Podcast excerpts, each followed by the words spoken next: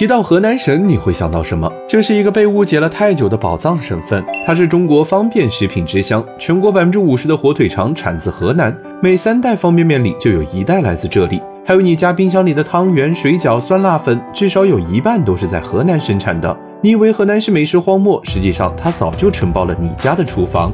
商界生意经，赚钱随身听。你一定听过或者吃过好想你大枣、卫龙辣条或者白象方便面，他们都是河南的企业。河南能成为中国粮仓，原因有两个：第一是产的够多，河南省的耕地面积排名全国第三，仅次于黑龙江和内蒙古。耕地面积大，土地质量高，所以产量就高。河南的小麦、花生、芝麻产量都是全国第一。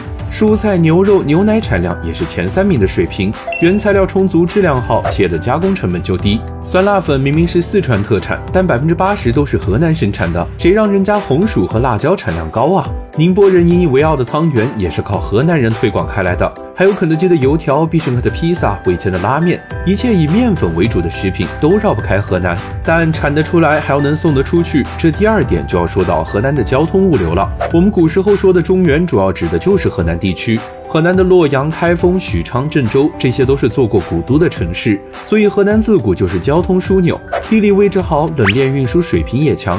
冷链物流全国前十的企业，河南就有三家，冷库多，冷链车多，关键是冷冻食品企业也多。你熟悉的三全、双汇、思念都是河南企业，冷冻食品企业强，所以冷链物流就发展得好。冷链物流发展起来了，冷冻食品企业也受益。有人说，所谓的食品加工，不过就是捏汤圆、灌猪肉、包饺子罢了。但是正是三全、双汇和思念这样的企业，把这些个不起眼的传统生意干成了几百亿的大企业，也守护了每个人的小厨房。平时你也许注意不到他们，但每当有各种灾难发生时，你总会看到他们掏空库存捐助灾区，就像白象在捐助郑州水灾时写的那样。山河辽阔，人间烟火，月光所照，皆是中国。